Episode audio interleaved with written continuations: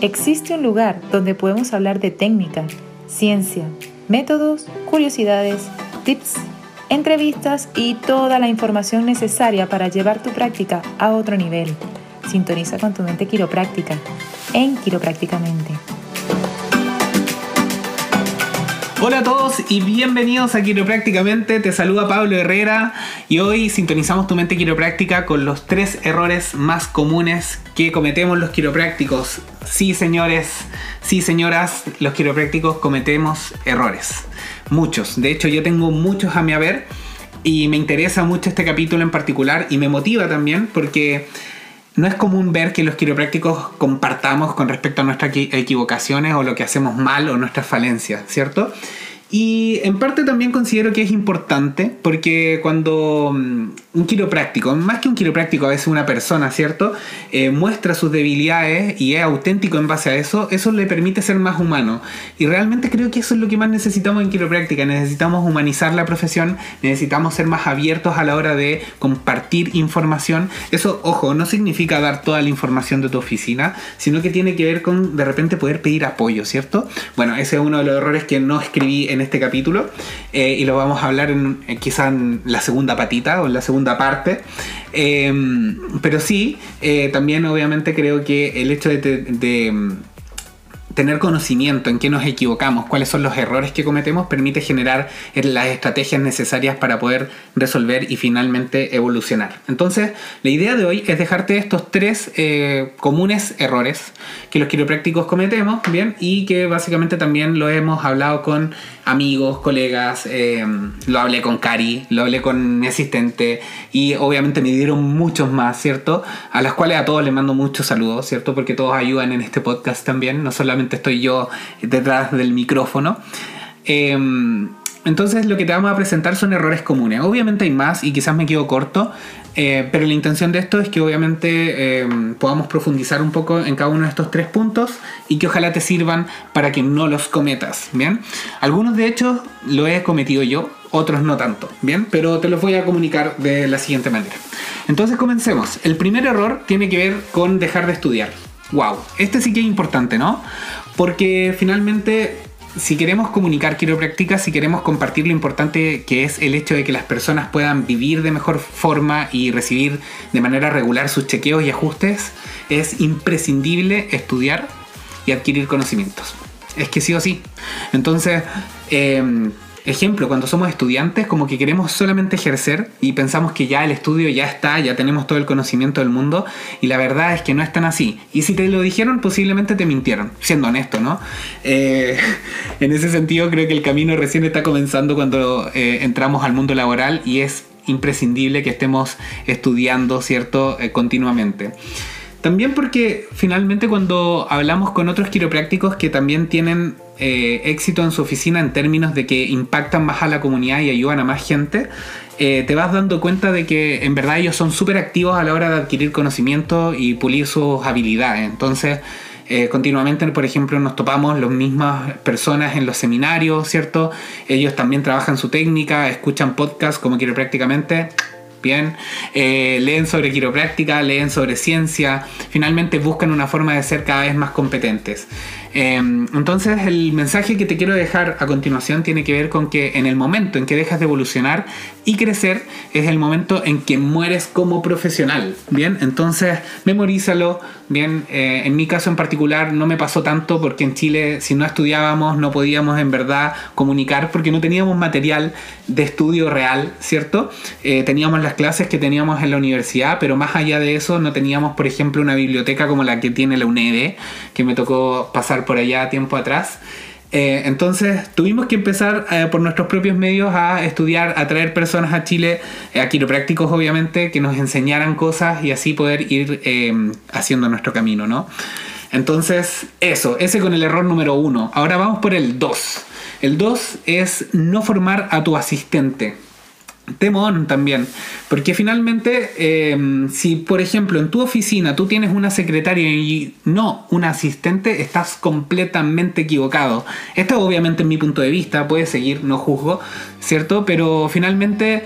Em, tener una secretaria solamente te va a ayudar con el tema de las citas, pero las asistentes quiroprácticas realizan mucho más que eso y de y por cierto vamos a generar un capítulo o un episodio cierto de esto y posiblemente invite a la Mari que me apoya en la oficina cierto es la gran asistente que tengo allá y les puede compartir millones de anécdotas también con respecto a cómo ha sido su proceso formativo conmigo y también yo con ella porque también he ido aprendiendo cierto entonces, eh, el rol que cumple un asistente quiropráctica en sí es fundamental. No lo he visto, por ejemplo, no he visto que existan asistentes médicas en consultas médicas y tampoco he visto asistentes ontológicas eh, en el puesto, obviamente, del frontis, ¿no? Son como secretarias. Pero en el caso de la quiropráctica en sí, de asistente quiropráctica es fundamental porque realiza muchas tareas. Organiza, por ejemplo, la práctica, maneja los tiempos, la agenda, crea comunidad, educa, entre otras millones de cosas más. De hecho, yo veo que la Mari no para y en verdad en ese sentido creo que es mucho más eh, de lo que quizás me puedo explayar ahora y por eso quizás lo vamos a hablar en algún otro episodio. Pero mm, hay algo importante en todo esto. De hecho, creo que las personas normalmente tienen más contacto con la asistente que con el quiropráctico. Cuando una persona, obviamente dependiendo del sistema, pero el quiropráctico en general tiende como a entrar en un flow de atención. Entonces, normalmente las preguntas a veces las personas se las dejan al asistente y en ese sentido... Em, preguntas que a veces no son tan complejas, ¿cierto? Pero esas preguntas de repente la asistente si no las sabe resolver o no responde de manera congruente puede ser un gran contra en los procesos educativos que debiese llevar las personas para poder cambiar ese paradigma en salud y funcionamiento, ¿cierto? Entonces, em, si queremos que nuestra oficina sea sólida, necesitamos tener el mismo mensaje tanto dentro de nuestros box de atención como afuera. Y eso quiere decir mucho más allá del asistente también, el material educativo, entre otras millones de cosas más, que les vamos a compartir por cierto, más adelante pero en este caso, eh, enfocándonos en la asistente, el formar a tu asistente como una quiropráctica eh, permite llevar mejor manera, como decíamos, el mensaje que quieres transmitir a las personas y, eh, y en serio, siendo súper honesto, invertir tu tiempo y energía en esto realmente vale la pena. Así que si ustedes tienen una secretaria y no tienen un asistente, por favor, póngale stop, ¿bien? y comienza a formar a su asistente porque de verdad que cambia la cosa y tiene mucha influencia en cómo funciona la oficina. El tercer punto es no tener identidad. Este me encanta también porque lo veo mucho, ¿bien? He visto posts, por ejemplo, que de repente son copiados de un quiropráctico a otro. Uno se, un quiropráctico se dedica, ¿cierto? Dedica su tiempo, eh, su energía en crear un post bonito, súper de su alma, para su gente, para su oficina. Y de repente llega otro quiropráctico y agarra el mismo post y lo sube. Bueno, es difícil este tema, ¿no? Pero no creo que sea bueno normalizarlo. Lo que sí te puedo decir es que no tener identidad no es lo mismo que no copiar. Podrían estar relacionados en, cierto, en cierta forma, pero no es lo mismo. Es normal que si tú tienes un modelo que está funcionando, la gente tienda a replicarlo, porque obviamente si funciona van a tratar de ocuparlo, ¿cierto? Pero el punto aquí a tener en cuenta es que si tú, por ejemplo, estás replicando el modelo de otro quiropráctico o quieres o te gusta el estilo de otro quiropráctico, tienes que llevarlo a tu forma. Bien, tienes que llevarlo a tu forma. Repito, ¿por qué? Porque finalmente las personas, si bien en un principio em, van por quiropráctica, ¿cierto? El segundo motivo por el que van es por un quiropráctico. Es decir, al principio van por recibir quiropráctica, buscan quiropráctica. Pero el segundo motivo es porque van por un quiropráctico. Entonces, si ese quiropráctico o quiropráctica, ¿cierto? No tiene identidad propia, obviamente que afecta un montón, ¿bien? Entonces la invitación aquí es a ser único, ¿bien? No tener identidad no necesariamente, eh, como decíamos, tiene que ver con copiar y en verdad creo que en ese sentido es imprescindible agregar a todas las cosas que tú haces tus propios matices, tus propios colores. Y esto quiere decir, por ejemplo, en tus publicaciones, en tu oficina, en tu material educativo, en cómo educas a tu asistente, etc.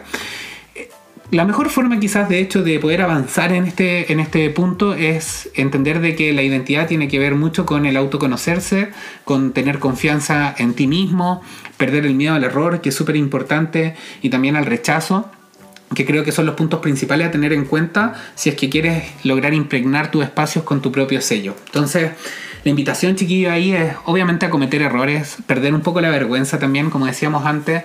Eh, para mí eh, el error a veces como que pasa a ser un tabú. Entonces hay millones de errores que se pueden cometer y al final muchos de ellos no van a pasar a la historia y no van a ser recordados. Así que mi invitación obviamente a equivócate, ¿bien? Y por otra parte crea tu propia identidad porque finalmente eso es lo que te hace único y eso es lo que la gente quiere ver realmente. Eso es lo que la gente quiere tener también en su vida, ¿cierto? Eso es lo que inspira. Bien, espero que les hayan gustado estos tres puntos. Este capítulo llega hasta acá, pero tenemos muchos más por desarrollar. Eh, acá tiene un servidor para lo que ustedes necesiten. Muchos de ustedes me han contactado por las redes sociales y la verdad es que estoy francamente eh, impresionado por el cariño y también muy contento. Se vienen muchas entrevistas también, aunque vamos a ir desarrollando temáticas también, porque obviamente la idea es darle matiza a nuestro podcast. Y cualquier cosa, sugerencia, reclamo, pueden contactarme por Instagram, por Facebook, por mail. Bien, tienen todas las plataformas ahí. Mándenme un DM y mm, para eso estamos, para servir. Un abrazo grande a todos, que tengan linda noche y espero que les haya gustado el capítulo de hoy. Chao. ¿Quieres más? Encuentra más contenidos, más datos y entrevistas para llevar tu práctica a un nuevo nivel. Búscanos en redes sociales arroba quiroprácticamente y sintoniza con tu mente quiropráctica.